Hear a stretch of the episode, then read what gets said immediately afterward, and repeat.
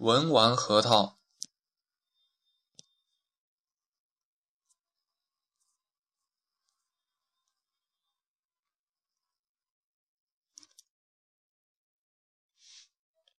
什么是文玩核桃？在古代，尤其是清朝时代，讲究个人讲究个五人盘铁球，五人盘核桃，所以最后大家手里玩的核桃，慢慢就叫了文玩核桃。在清朝，乾隆皇帝和慈禧太后都是核桃的爱好者。据说，在八国联军进北京的时候，慈禧带着光绪皇帝去山西避难，他手里抱着的锦盒里。就还带着他心爱的文玩核桃，据说他的那对核桃就是现在有名的南疆石狮子头。南疆石是个地名，那个地方产的核桃就叫做南疆石核桃。在2009年，南疆石出过一次4.9厘米的狮子头，当时在北京的官员市场被人用15.8万元买走了。二文玩核桃的产地和品种。文玩核桃主要有那么三大类：有东北地区、陕西地区产的鸠子和铁核桃，有北京、天津、河北地区产的麻核桃，而现在的大家最钟爱的就是麻核桃。另外，麻核桃按照核桃的形状又分为狮子头、虎头、官帽、公子帽和鸡心等。三、文玩核桃的价格决定核桃价格的主要有以下几个因素：一。按照种类区分，鸠子核桃和铁核桃不是太值钱，一般价格在十元到几百元之间，而麻核桃的价格在几百元到几十万元之间。二按形，按照形状分，麻核桃中的狮子头现在最受欢迎，价格也最高，而麻核桃中鸡心最便宜。比如同样的三点四厘米的核桃，狮子头一般在四千至五千元。而鸡心只有三百多元。三，按照大小分，比如同样是狮子头，三点八厘米也就值个七八百元，而四点八厘米就要值个一万五千元左右了。四，核桃的配对程度和品相也是决定核桃价格的因素之一。比如两个核桃配对好，那么价格就会高一点。当如果当初您买的是好核桃，但是由于保存不当，尖儿掉了。那么它原来值两千元，现在可能就值一千元了。五，按照年头分，比如同样是四厘米的狮子头，新核桃现在市场上一千二百元左右，但是如果这对核桃盘了十年以上，核桃已经发红了，那么这对核桃就可以卖到一万元以上了。四，文玩核桃的把玩和保养。一，新核桃拿到手里。先要用针把核桃缝间的脏东西弄干净，然后用稍微硬一点的刷子和清水刷干净。一次可能刷不干净，可以刷了再用针挑后再刷。二，核桃刷好以后可以用卫生纸包起来，然后放到抽屉里阴干，千万不能暴晒或放在暖气上，这样核桃就容易裂口了。三，等两天后核桃彻底干了。就可以把核桃放到冰箱里冻几个小时，这是为了怕核桃里有小虫子，防止以后把核桃磕坏了。放在冰箱里就会把虫子冻死。四，然后可以考虑用少许的蜡来封核桃的底，一般滴一滴蜡油即可。这样核桃就可以在手里盘了。当核桃不想玩了，可以再次把它刷干净。然后包好，放到一个密封的塑料袋里收起来即可。核桃在手里盘久了，会出现一定程度的缩水，一般在一毫米左右。五、核桃怎么上色快？核桃讲究是在冬天上色，夏天上色。哦，冬天上光，夏天上色。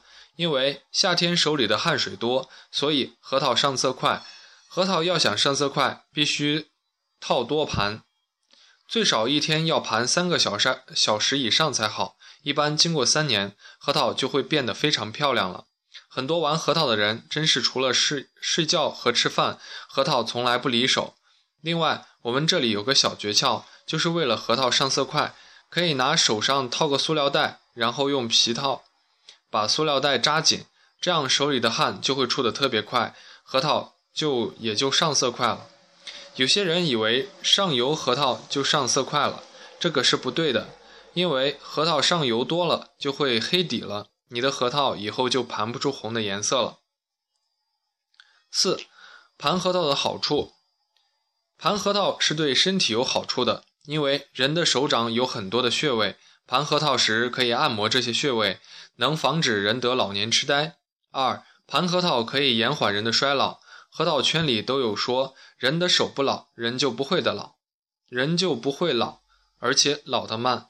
三，可以享受核桃升值的过程。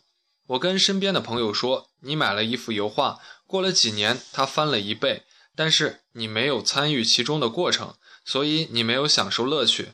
而核桃在你手里盘，你看着它一天天的变颜色，看着它慢慢变红，最后核桃翻了几倍，这个过程你全部参与了。最后想想还是很美好的回忆。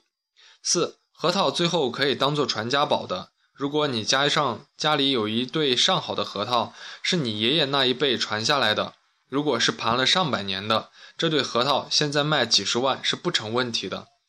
五现在可文玩核桃是个投资理财的好项目。比如我知道的几件事情。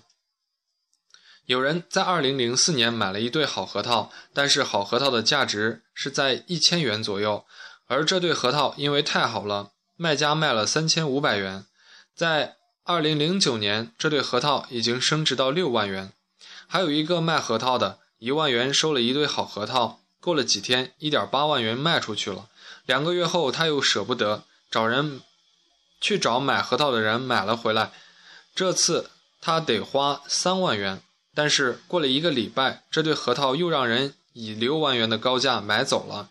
一万元的核桃在市场上流通了三个月，竟然翻了六倍。有时候想一下，我炒股从来也没有一年翻六倍的时候呀。七，核桃是怎么卖家市场上去的？七，核桃是怎么到卖家市场上去的？一，现在卖核桃的人基本上都去农村包树。就是说，卖核桃的人到河北农村的山里去，找到核桃树的养殖人，给核农一年二十万，然后这棵树上的果子不管大小，他们都要了。一般合计一个果子一千元左右。比如这棵树一年能生两对特别好的果子，品相好，个头大，那么这对核桃可能就会卖出二十万的价格。那么剩下的那九十八对核桃，就是卖核桃人赚的了。小的小一点的，在四十以下的，他们就卖几百元一对；四十到四十五之间的，就卖一千到八千元之间。三，为了怕核桃丢失，现在河北的好多核农都是用铁丝网和摄像头看着这棵树。核桃八月份要下树的时候，他们都是二十四小时不断人的看守。最好玩的是，如果下大暴雨，核农们都会爬上树去给核桃打雨伞。就是怕核桃被大雨给打掉了，因为打掉一个就是一千元啊。有人可能会说，打掉就打掉呗，不是多少人家都给包二十万了吗？那是你只知道其一，不只知道其二。包树的人也不傻，人家在核桃刚出果的时候就去数过数了，比如二百个果，人家是知道的，然后给核农签订协议。倒是最后少一个果，核农要赔人家三倍的损失，也就是少一个果赔人家三千元。文玩核桃一般白露以后下树，也就是阳历的八月末九月初的样子。像我个人现在好的狮子头、虎头、官帽、雕刻核桃都有了，就差一对三棱狮子头了。一个是不好碰，再一个是价格实在太贵。现在就算没盘过的，稍微差不多的三棱狮子头，价格也在三万元左右。我一直在等机会，有机会我一定要收藏一对品相好的三棱狮子头。好了，讲了不少了，这次讲的比较全面，估计对核桃收藏者的爱好者会有很大的帮助。让我们一起来玩好文核文玩核桃，一起来体会收藏核桃的种种乐趣吧。最后，把乾隆爷爷的一首描写核桃的诗句送给大家，作为本文的结束。掌上悬明月，时光欲倒流。周身气血涌，何年是白头？